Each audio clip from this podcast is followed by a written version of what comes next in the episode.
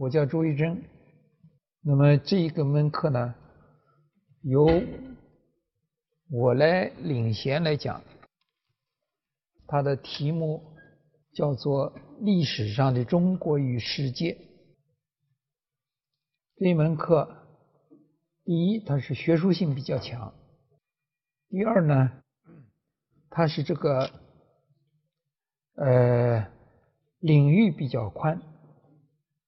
从题目里面就可以知道，历史上面的中国与世界。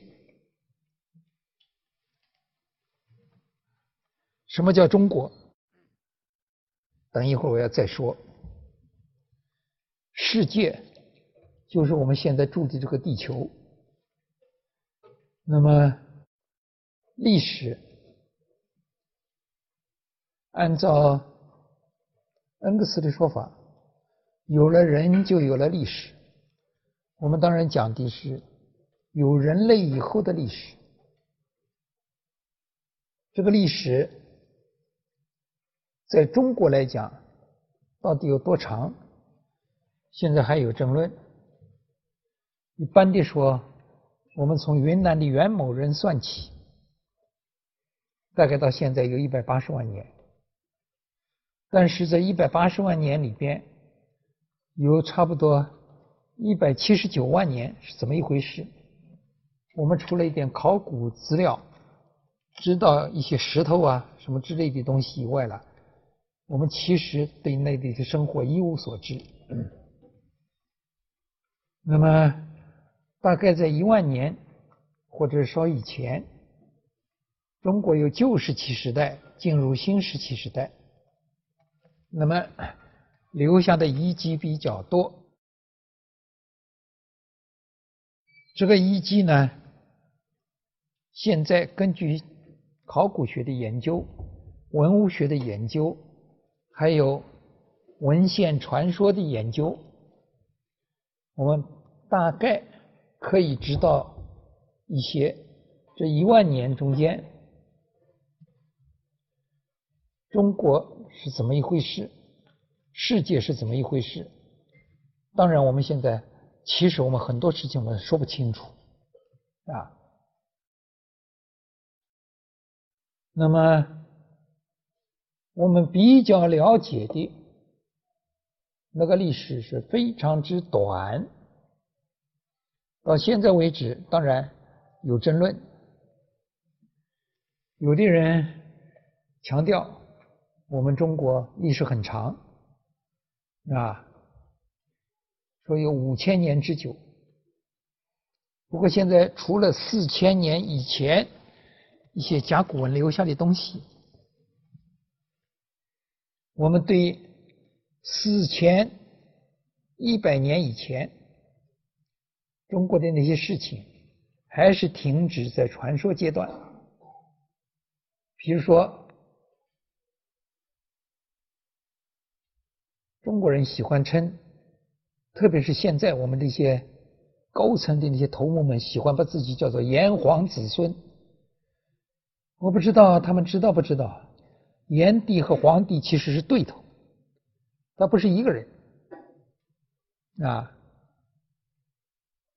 下面我会讲一点一百多年以前已经提出来的怀疑。那么，皇帝有没有这个人？也许有吧，也许根本没有。现在我们那些一本正经的，每年在陕西那个地方去黄帝陵，那东西我从小时候就开始注意了。那是一座空山，什么也没有，一观众都没有啊。但是怎么办呢？我们有些人爱好自己。的祖先叫做皇帝，那么说每年都去祭。我们的一些人呢，明明知道他骗人，比如像我之类的人物，明明知道他骗人，但是我不能不能说，或者说了没有人报道啊。炎帝，连他的遗迹在什么地方，我们现在搞不清楚。湖南啦、江西啦，什么几个地方在那争，这个地方是炎帝的地方，我也不知道他们怎么样。这个，这现在说是叫炎黄子孙，炎帝嘛，听说叫做神农氏。有没有神农这个人？也许他是一个部族，也许是个部落，也许只是一个传说。所以，我们据说是从神农氏到现在，我们中国有五千年了。但是我们有文字记载的那么一点历史，有比较可靠的遗物，可以昭示我们这个历史。大概我们可以追溯到我满打满算四千四百年以前。比较来说，以我来看，从甲骨文来看，甲骨文是现在中国现存的最早的文字记录。当然，它是务实的记录啊。从甲骨文来看，它。它是问神、送神、请神之类的这种记录，记载的我们现在通常叫做物物诗。那么写下来的人，对于我这种人都很光荣，是我们历史学家的先辈，叫做史啊。他现在我们可以明确的知道。最早的文字记录写下来叫做史，当然不是现在的所谓历史学家。现在的历史学家百分之九十都笨得很，不会造那么多的谣言啊。那时候史不管，巫师说有那么一个神他来了，他就记有那么一个神他来了。这个神从东方来，从西方来，他就记从东方来是西方来。那么，当然，我们叫巫史啊。这个巫史呢，它是我们这个有文明的记载的这个先辈。那么，按照现在的研究来说，现在一切的。人物、人文的、社会的、历史的，还有科学的，他们的祖祖辈辈都是巫师，或者叫做巫史。当然，过去最早的巫都是女性，这我是相信的啊，因为男的都出去打猎了、捕鱼了。忙得一塌糊涂，没有功夫去跟神打交道，啊，那些那早期的女士们呢，她们观察的比较仔细，啊，她们采集啊，她们去播种啊，然后观察自然啦，所以他们对神的意志比较了解，所以最早的都是女巫，啊。后来的巫师大部分是男的，那是过去的男人向女人夺权夺来的。嗯，当然现在弄神见鬼的还是女性比较多，那没有办法，性别差异呢一直是存在的。在这种情况底下，我们看到就有我们现在。有所谓甲骨文遗存下来，甲骨文原先不知道从哪里来的，在过去的中药店里面，大概的说有一千年的历史了吧。他就记载有一种药叫做龙骨，他在中药店里面买了那个龙骨，这个放在中药里就煎了，那么那个龙骨煎了以后毁坏了，然后当然就毁掉了，倒掉了，一直过了发现了以后，上千年吧，有那么一个有心人，他。对他所吃的药啊，都要研究研究。然后他一研究呢，发现有点奇怪，这个龙骨上面怎么有刻痕？然后在龙骨上面就发现这个刻痕呢，可能有点像个字。他离开现在多久呢？那一位是清朝的一个小官僚，叫王懿荣。他发现这个东西的时候很好记，那个时间是一九零零年，所以我们知道中国最古的文字的时间不过到现在才一百十年。那在这以前，我们都以为所谓仓颉造字放在《说文解字》上面的那些字，那些篆书。中国最早的文字，以后就觉得不对了。当然，王懿荣发现以后，有些学者就感兴趣了，大家去搜集这个甲骨文啊。比较早的有做脑残游记的刘鹗，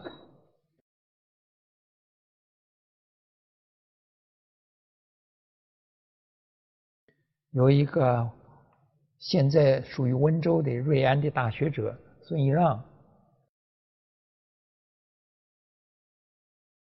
那么还有这个后来也是个大学者，但是也当过大汉奸的罗振玉，比较有成绩的，从文字的识别上面有成绩的，那是现在这这些年大家都承认他是我们的最早的这个。文化研究大师王国维，哎，有些人就不相信。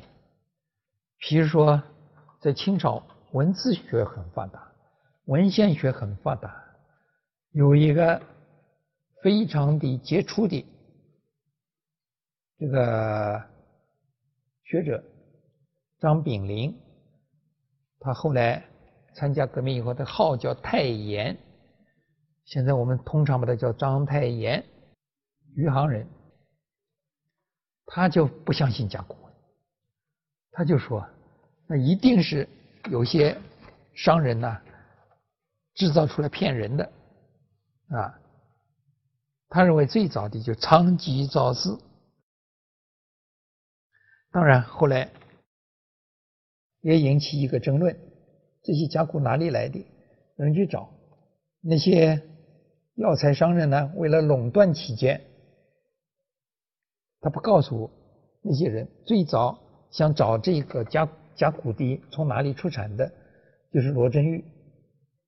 他不告诉他，后来罗振玉就暗暗的派人盯住他们，看他们什么地方去搜集来的。后来发现是河南安阳那个地方，这样子就知道那里出产甲骨。再往后，就有人注意了，在二十世纪初期，西方的考古学传到中国来，那么引起中国人不仅仅注意古文字、古文献，而且开始注意古代的一些文物，注意出土的考古学的东西，所以。就寻找了河南安阳那个地方，这一点上面，这个我们有些先辈做了很好的事情，比如说当年的中央研究院，这个他们做了一个计划，得到了当时政府的赞成，就河南安阳进行考古发掘，就现在我们所知道的。中国第一个所知道的这个都城叫做商朝的都城，叫殷墟。这么一来了以后，我们就知道中国这个它开始有了可以有出土文物和传世文献，还有包括口头的神话传说。共同组成的这个古代史研究了。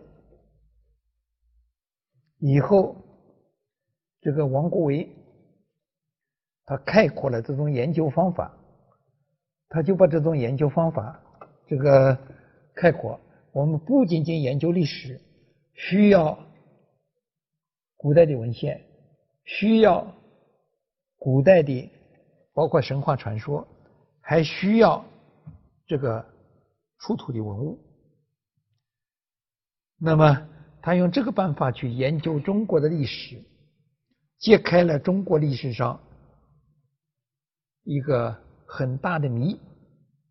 比如说，过去有人讲孔子以后历史才是真的，孔子以前的历史都是编造出来的。那么以后发现不对了。孔子以前的历史，比如说最早记录在汉代公元前二世纪，一位大史学家司马迁，他的这个一部名著，它叫做《史记》，现在那是后人给他的名称。他的《史记》里边，里边就开始有下本纪。就是夏禹开始的这个他的编年史，有殷本纪，就从商朝殷汤开始的他的编年史。从前人说那都是假的，没有办法证明。但是甲骨文一发现，而且找到了它的原来的出处，我们中国的历史就开始。有了，不仅有文献的证明，有传说的证明，并且有了考古学所从事的文物的证明。这一点后人概括叫做两重证据法，就地上的材料和地下的材料互相证明，这个纸上的材料和。这个实物的材料互相证明，其实以后人还提出来，二重证据法还不够，因为到后来到二十世纪，我们对于域外的事物的研究加强了，我们就发现这个过去叫做西域，也包括日本、朝鲜那个东洋的东西。也包括南洋的东西，他们的一些记载也可以印证中国过去的那个历史。所以，两重证据法实际上是三重证据法。他在中国的历史用这个办法来研究历史，他时间不长，从一九三零年代殷墟发掘开始。到现在，这个一共呢，也不过就是七八十年时间，啊，当然后来考古发掘兴旺起来，兴旺起来不是我们的中国的权力机构特别重视，而是因为发现啊，从那些古代的坟里边呢挖出来东西很值钱，啊。于是乎，啊，官方去发掘，那不叫盗墓，啊，他说那是国家财产。那么私人去发掘，那就是盗墓，因为一盗一个墓啊，那当然很了不起。比如说陕西那个周朝的古文物很多，你弄出一个墓来。里边发现一个什么铜鼎啊，发现一个什么铜盘啦，那一下子你可以从穷光蛋就变成千万富翁啊！当然也是因为我们的有那么一帮子人专门在做很有生意。那个到现在问题非常的严重，你们只要留心一下我们的传媒的报道，都可以知道我们现在的盗墓，这个还有文物走私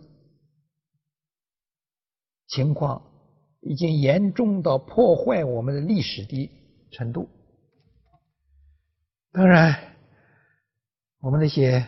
有些官僚是不感兴趣的，他们可以花几百万到什么地方去弄那么几个人到外国去办一个什么孔子学院。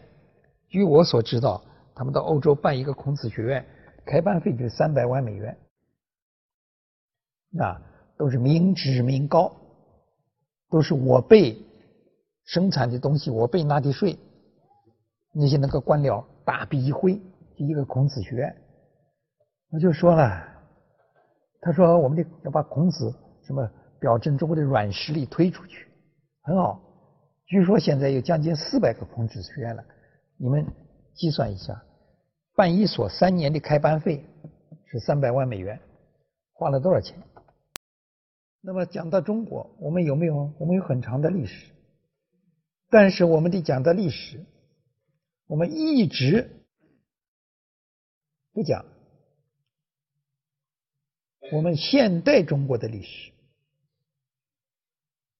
你们大概从小学一年级到高中三年级都学过一点中国的东西。你们知道，现在中华人民共和国从一九四九年成立到现在多少年了？是吧？你们知道中华人民共和国成立的时候怎么一回事吗？你们知道所谓土地改革、所谓肃清反革命，这个是怎么一回事吗？抗美援朝大概知道一点，但是你们知道抗美援朝中国抓了多少美国俘虏？美国人抓了多少中国俘虏？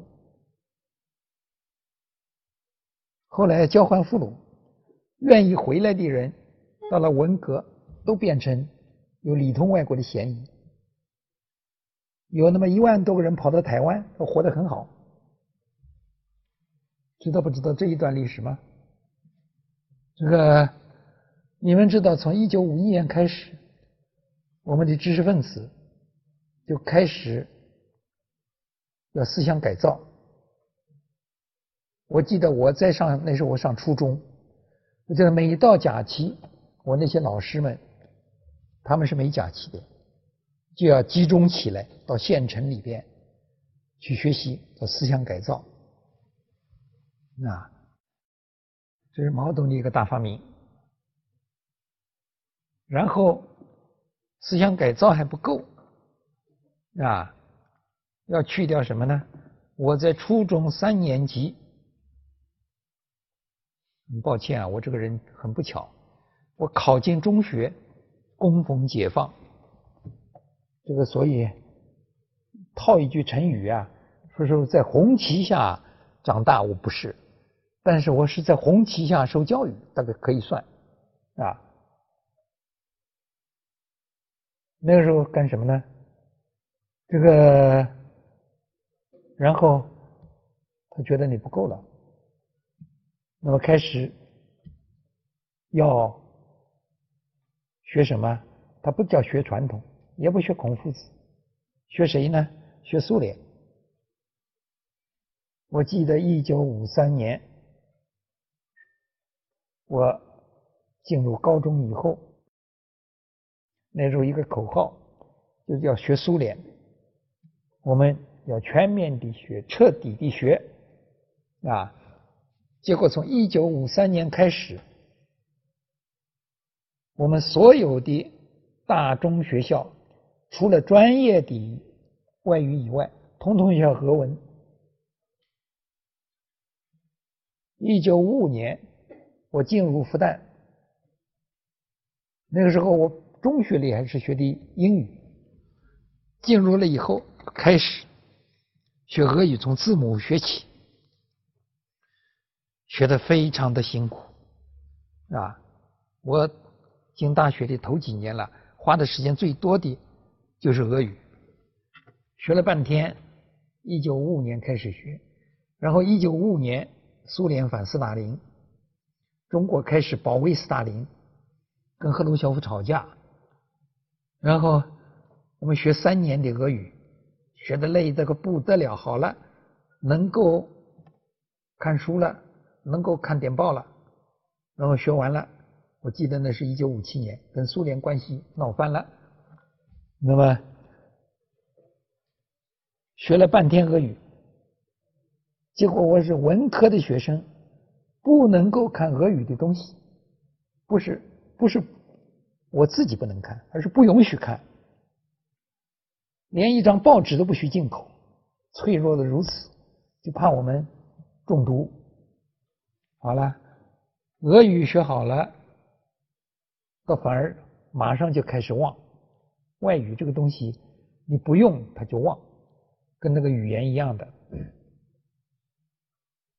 结果我们就出现一整代，除了外语专业的人以外，一整代的知识分子，全都是因为学了俄语变成外语盲。他什么时候才开始结束？一直到一九八零年，整整的大概好几代的大学生。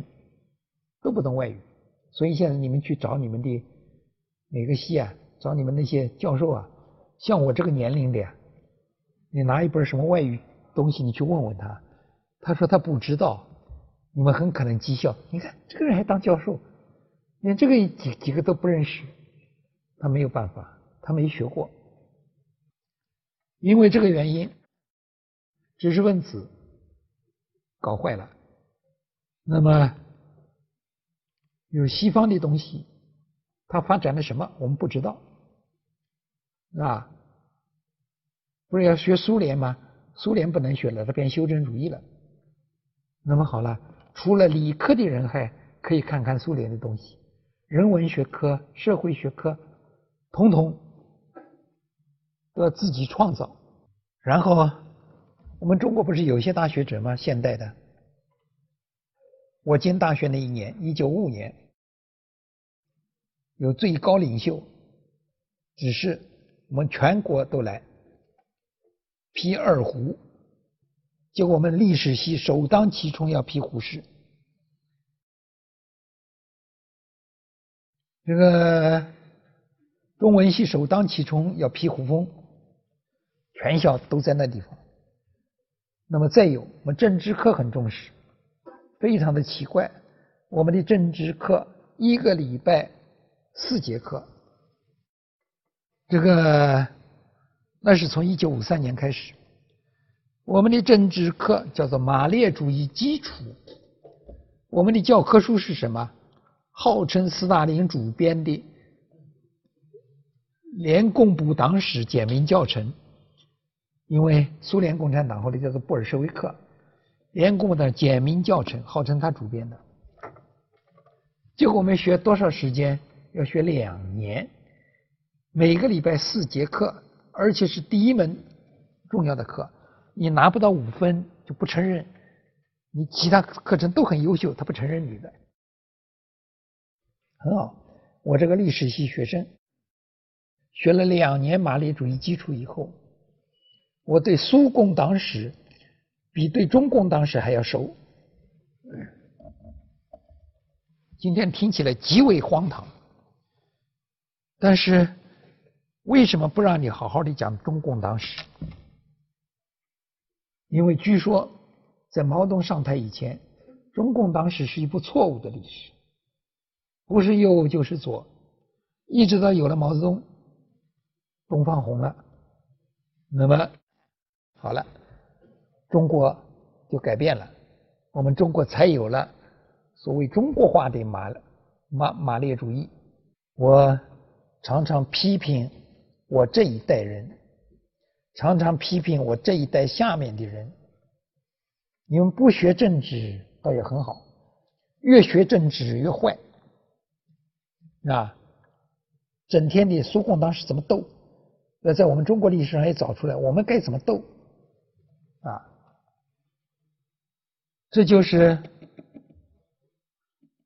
教我们怎么学历史。于是呢，我们中共当时不了解了，中共存在时期的世界历史不了解了，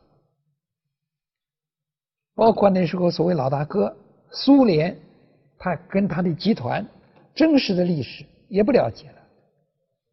那么在这以外，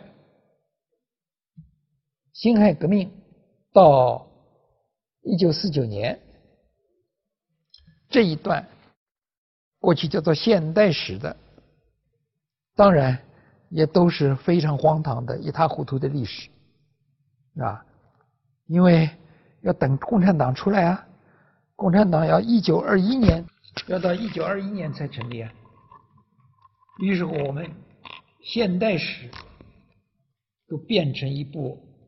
就是谴责反动的历史。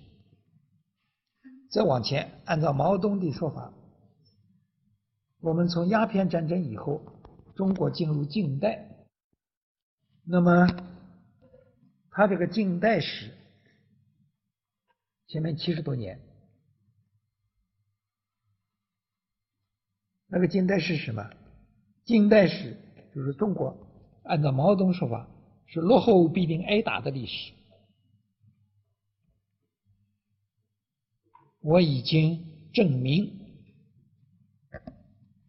中国一直到晚清，也就一八四零年前后，中国还是世界的首富。在鸦片战争前几年，根据现在的西方的经济学家的研究，中国当时的 GDP，我们现在不是老讲 GDP 吗？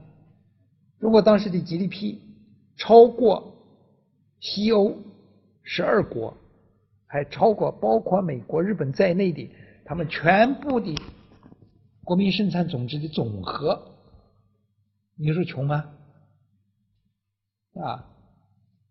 那么中国的体制，那个时候在拿破仑在欧洲以后，他政治体制才真的有改变。他学谁？学中国。当时的话呢，他是贵族继承制。中国呢，这个很早，至少嘛，我们不从汉朝说，从唐朝开始实行科举制度，就是通过你的知识和才能来判断你有没有做官的资格。可是，一直到十九世纪，像德国，一直到十九世纪末，它还是贵族寄生体啊。你再有知识，再有学问，什么什么东西的，你的出身不好或者出身低微，你是不能够参与政权的。你说我们的体制就这一个例子落后吗？它也不落后。当然，说你打得过人家吗？你没有打，不是打败了吗？是吧？非常的奇怪。你们知道鸦片战争，英国它的主要的部队是印度的，印度的土兵。他这个他的所谓船坚炮利，他打中国的军舰是什么？中世纪式的三桅帆船。们的郑和时代，中国的造船技术就已经超过他了，啊，然后那印度的土兵除了抢掠以外，他没有别的兴趣。可是他的真正的除了其他的富裕的人，那个船上划船的那些人以外，在第一次鸦片战争，一八三九年到一八四二年这个期间，在中国真正投入战斗的所谓的英国军队，一共四千人。我们中国呢，有万里海疆，从北方渤海那个一路到了南海，万里海疆，就是说按照平均数啊，我当然打仗不可以讲到平均数的，按照平均数，他那个一个兵要要攻打两一一公里多的地方，那居然就这个样子就打败了，那么。你说这个问题在哪里？所以啊，你讲到十九世纪末二十世纪初，我一直说毛泽东有几个观点站不住脚的。第一，说中国是落后的，站不住脚；中国经济不落后，政治文化也不见得落后，啊。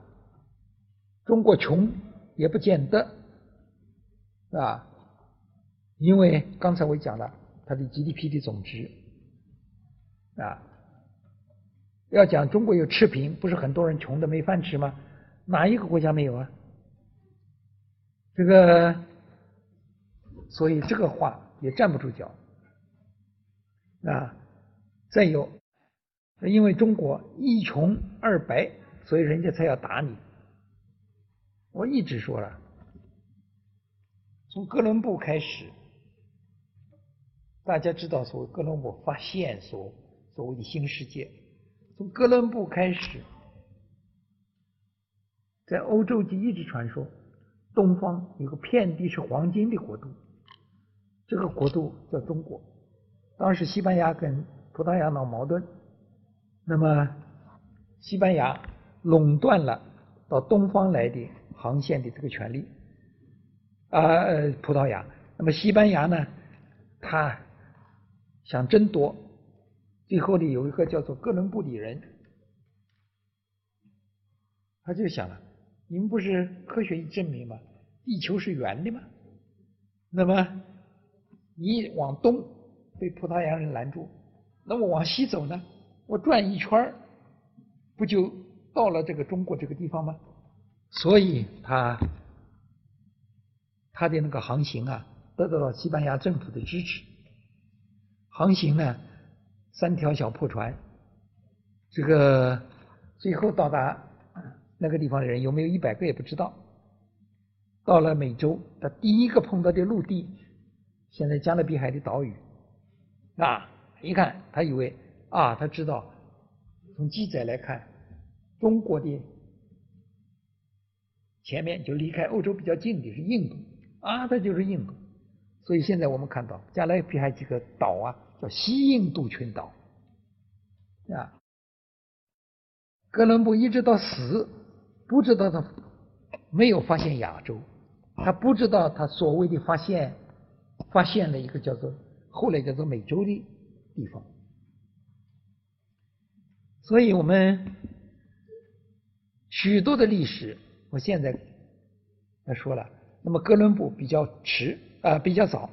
那么到迟呢，到以后一直到鸦片战争，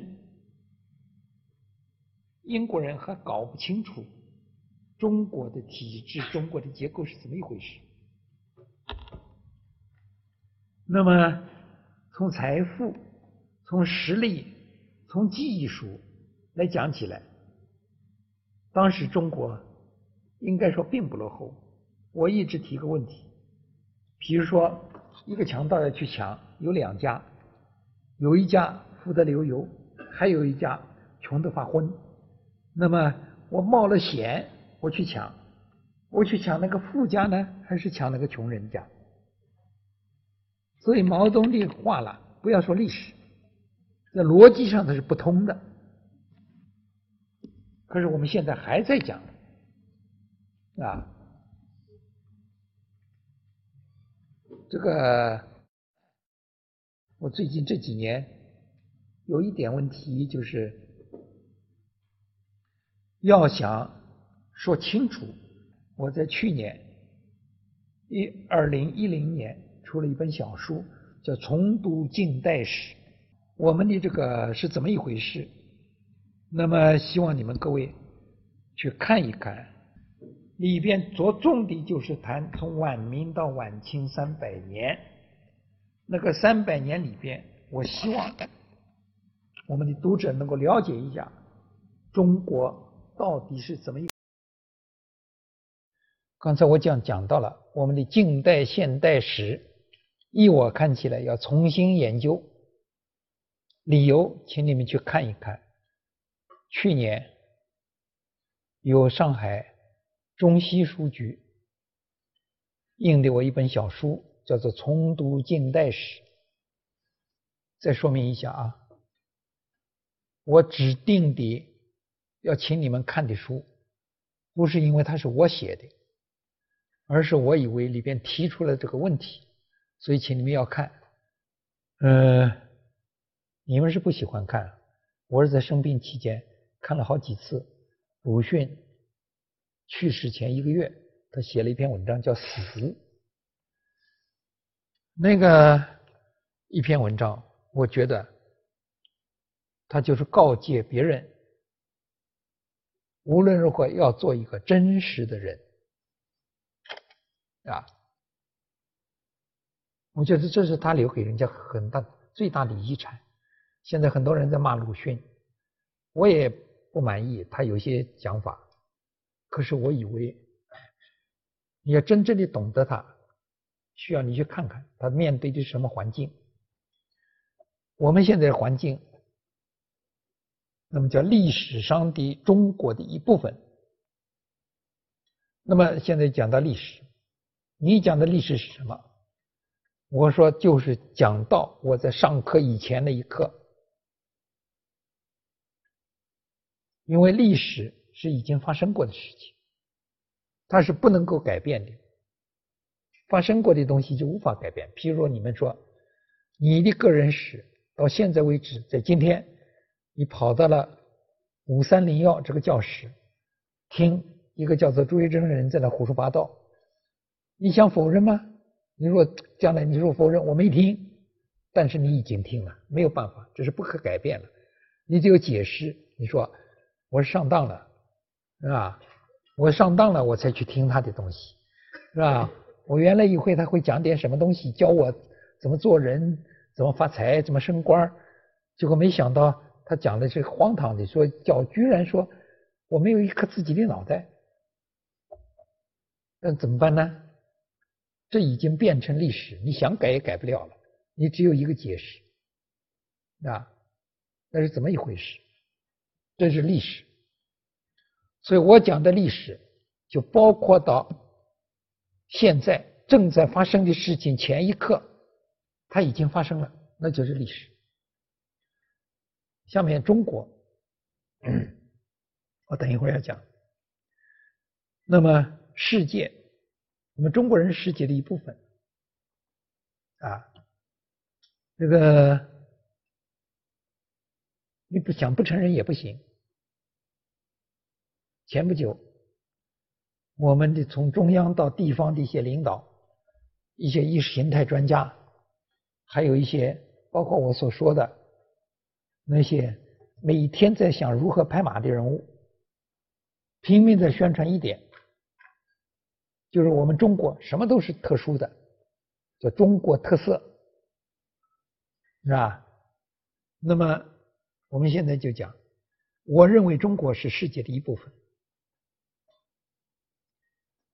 世界的历史有一个展现的过程，有一个认识的过程。我们认识中国的历史，也只有在认识世界历史的展现的过程中间。我们才能够发现，这里边有些什么东西是我们中国历史所发生的、受到影响的，或者我是影响别人的那些东西，不能够。人家好了，培根讲过中国的四大发明，他说的三大发明啊，改变了世界，我很起劲，到处宣传。同样是培根，他讲过一句话，他讲了很多学问的用处，中间有一句话叫做“历史教人聪明”。可是你看我们这里讲吗？我们这里只讲一个东西，什么叫历史？历史就是我要求你研究的东西，然后你研究了以后，你要他干什么？要为政治服务，叫历史为政治服务。前两天有个家伙又在北京在那里喊叫了，啊，那么是不是这样？历史要为政治服务，难道可以随便改变历史吗？难道可以随便的说把我想象的东西当做真实的东西向别人宣传吗？这我看起来是不可能。那么你比如说。我远的不说，从清朝皇帝讲起，讲了现在几百年了，可是历史还走他自己的路。历史就是证明中国人从来都在追求民主、自由、公平，啊，公正，从来都在追求这些东西。你怎么办呢？你不相信也要相信。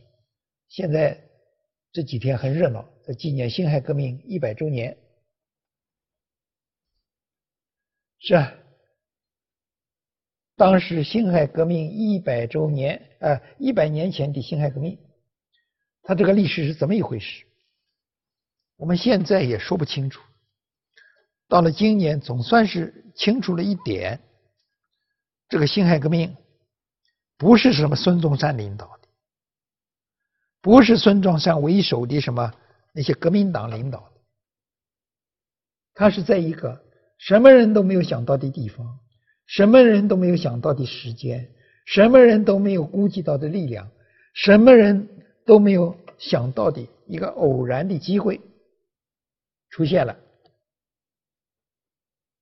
一个湖北的新军，他们当时相信暗杀，他们自己在制造炸弹。制造炸弹的时候，一个家伙在那制造炸弹，配伍的时候，另外一个家伙跑进去了，他不了解，点了烟抽，抽了一支烟就把那个炸弹引爆了，这下子完蛋了，这些人要抓起来了，这个正好那时候湖北空虚，那几个人说，与其被他们抓去死，还不如造反吧，就这么样子打起来了，就这么样子，没想到。几枪一打，武昌响应了，湖南那个地方也响应了，还有当时满清政府调出去的镇压湖北的这个铁路事件，镇压那个铁路事件的一个部队呢，把那个一个他派去的一个很有希望做湖广总督的端方杀掉了。就这样，一下子引起连锁反应。没有两个月，清朝摧枯拉朽，一下子从一个小小的炸弹事件，变成了蔓延十八省的造反，结果就出现了所谓的辛亥革命。这时候自命说没有我就没有中国革命的孙中山在干嘛？他在美国，他当时在干嘛？到现在谁也说不清楚。有人说他在餐馆里打工，有人说他在餐馆里吃饭。人家讲了，他无论如何不相信，没有我。我说只有在两广才可能革命，怎么那个角落里居然跑得来说要革命了？人家就请他回来呀，你不是是革命领袖吗？请他回来。他说我再看一看。然后就在美国说，因为有个机会，我们中国要革命了，你们给钱。那华侨因为上了他当太多，不给了。这个，然后他就跑到欧洲去了，他在外面转悠。人家要成立十八省，要开会，要成立新政府，希望人家还是有点迷信。这个江湖既然在中国讲革命比较早，那么还是带他回来，他就在外面转悠，转悠了两个月，他慢吞吞的回来，啊，然后叫他做做大总统。这时候他开始还很谦虚，倒不是因为别的原因，他怕做了以后被搞掉，啊，然后看看，哎，十八省弄起来了。他不做，别人要做了，赶快，他答应了。答应了以后，又莫名其妙，你自己做了一个总统，你不遵照这个那些十八省每个省革命代表开会的那种规定，马上就许诺，我这个总统是临时的啊，这个只要你清朝，你清朝自己取消自己，叫袁世凯出来。袁世凯当了那个总理，我情愿把总统让给他。我就说了，这是孙中山当临时大总统以后第一个表态，因为蒋介石捧孙中山，毛泽东也捧孙中山，孙中山像现在还挂在天安门那个地方，啊。那么你要不讲他，所以什么辛亥革命是孙中山领导的，是孙中山什么什么为首的。什么什么同盟会领导的？其实当时同盟会早就分崩离析了，啊，然后又在讲什么？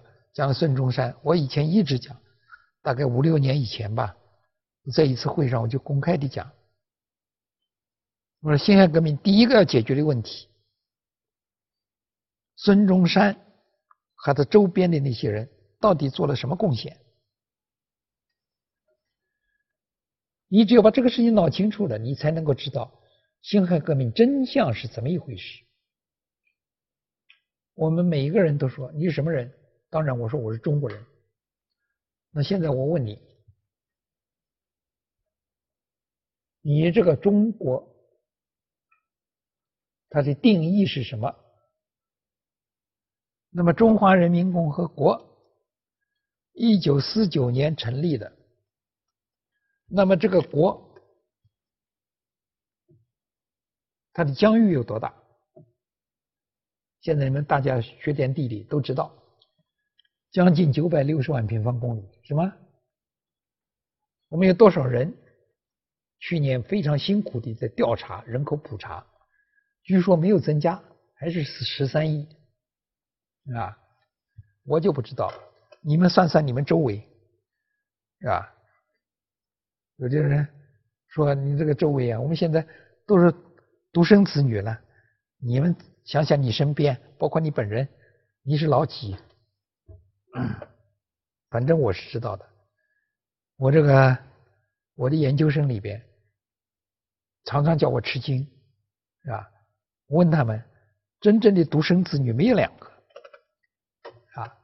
你说在家里排行第几啊？啊，老五。”老六，这个好在现在没有户口也可以吃饭，所以他后来他没有办法公布啊。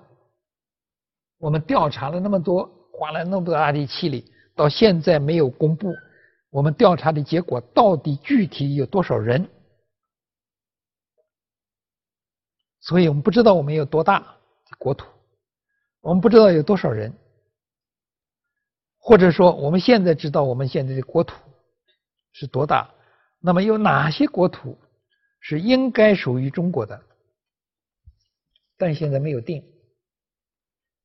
我们现在当然，我们知道西藏的南部有那么一大块地方，印度设立了一个州，那个地方我们不承认，那是未定的。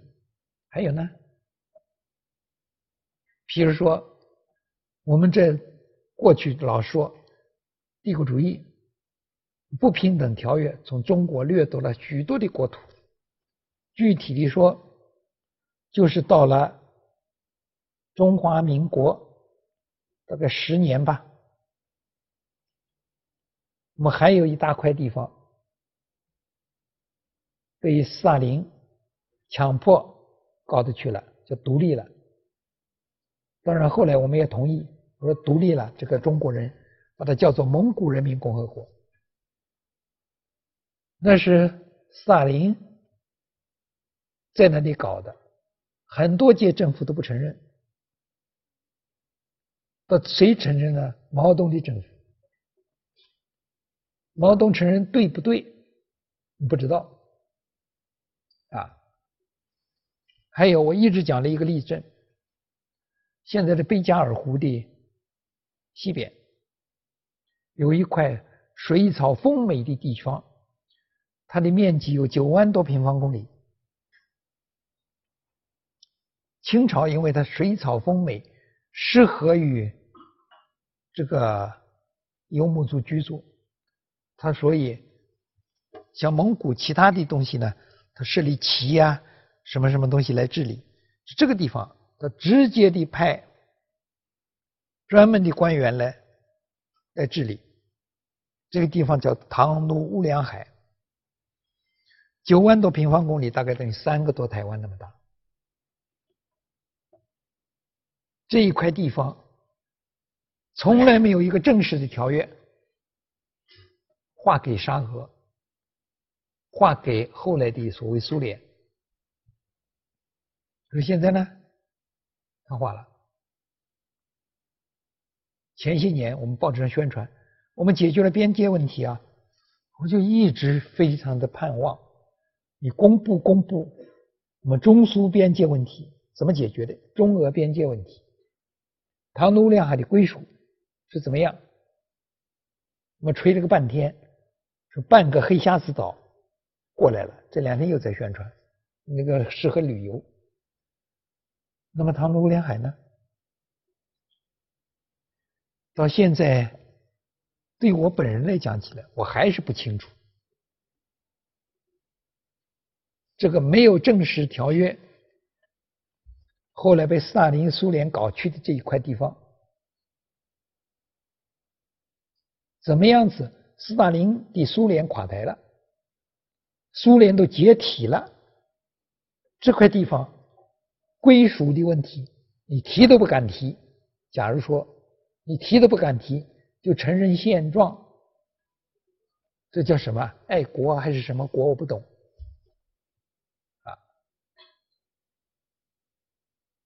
像这种，所以我说，中国第一空间问题我没法解决。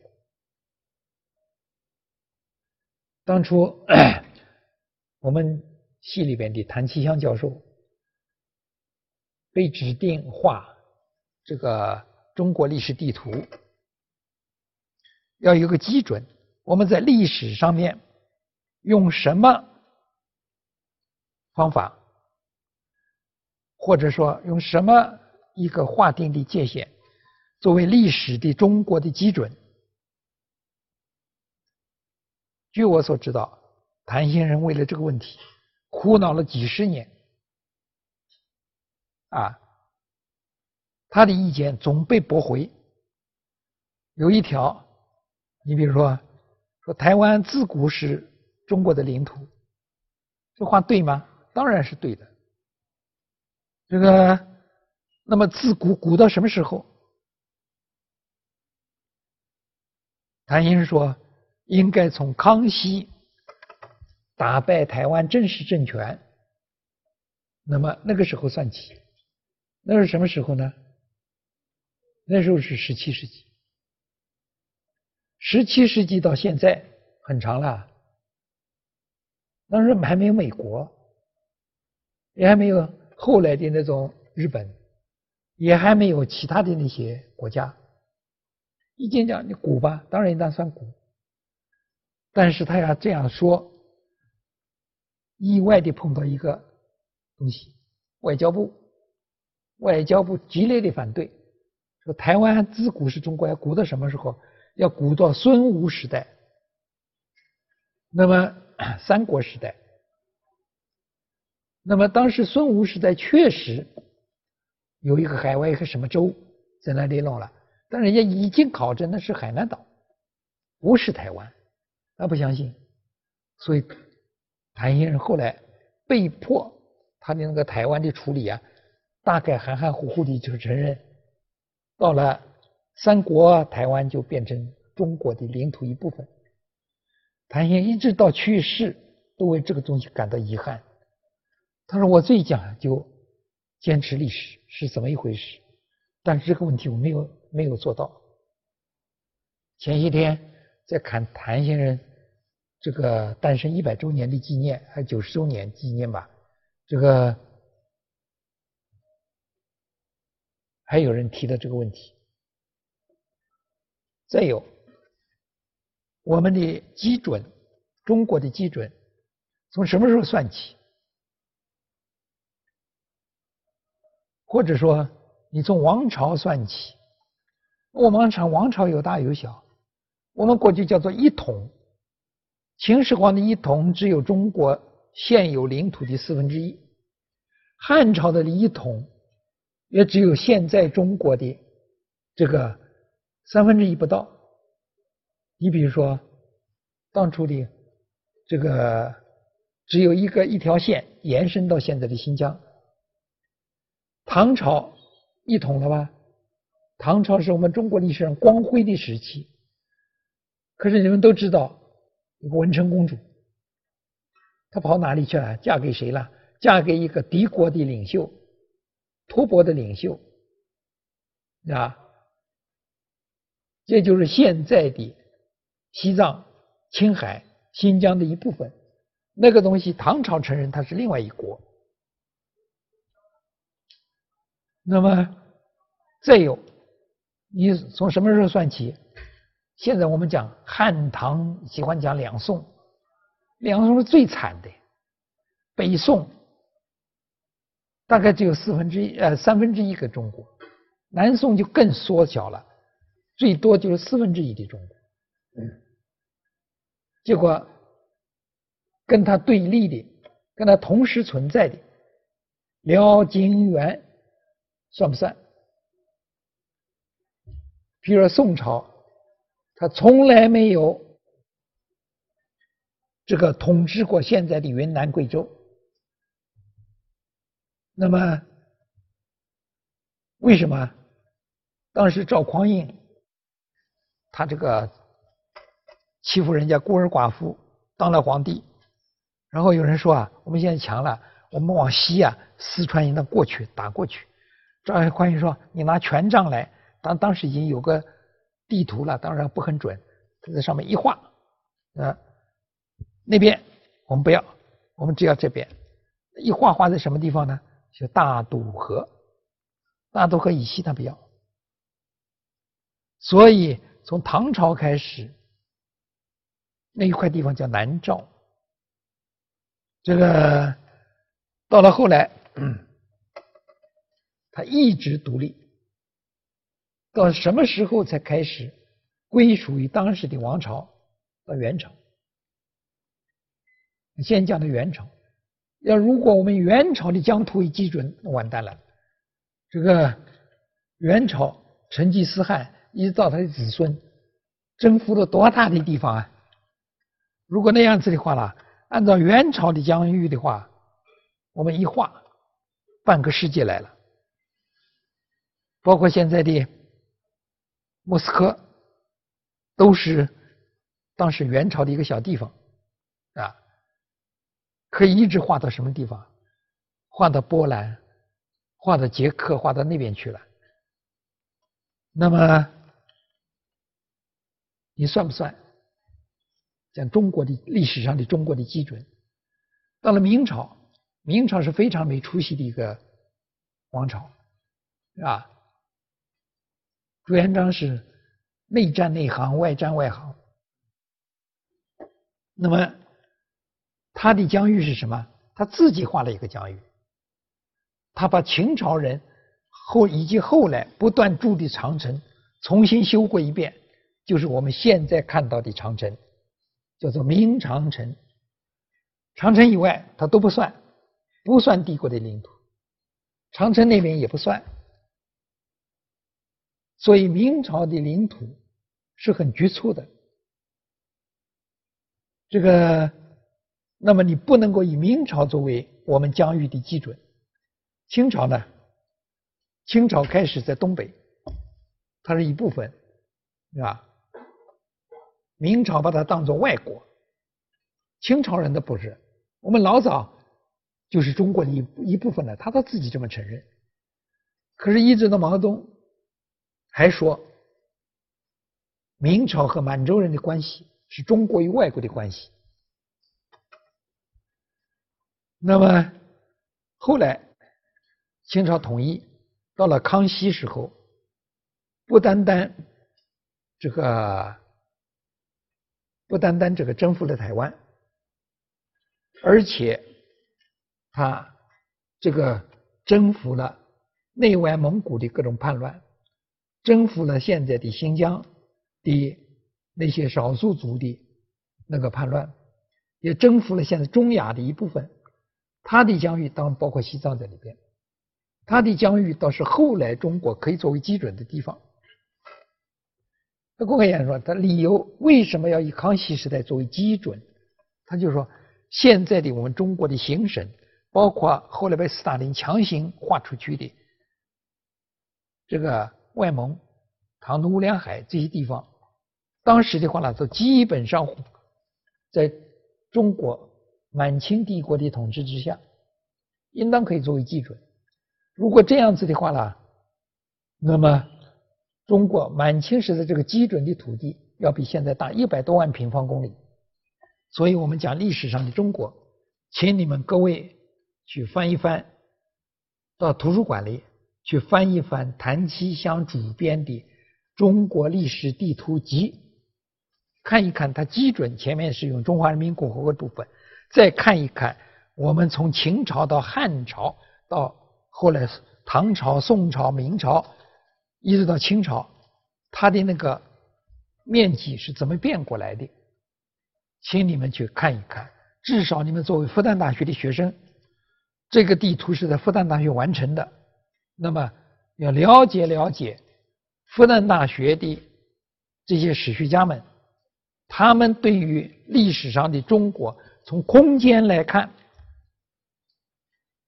他是怎么看待的？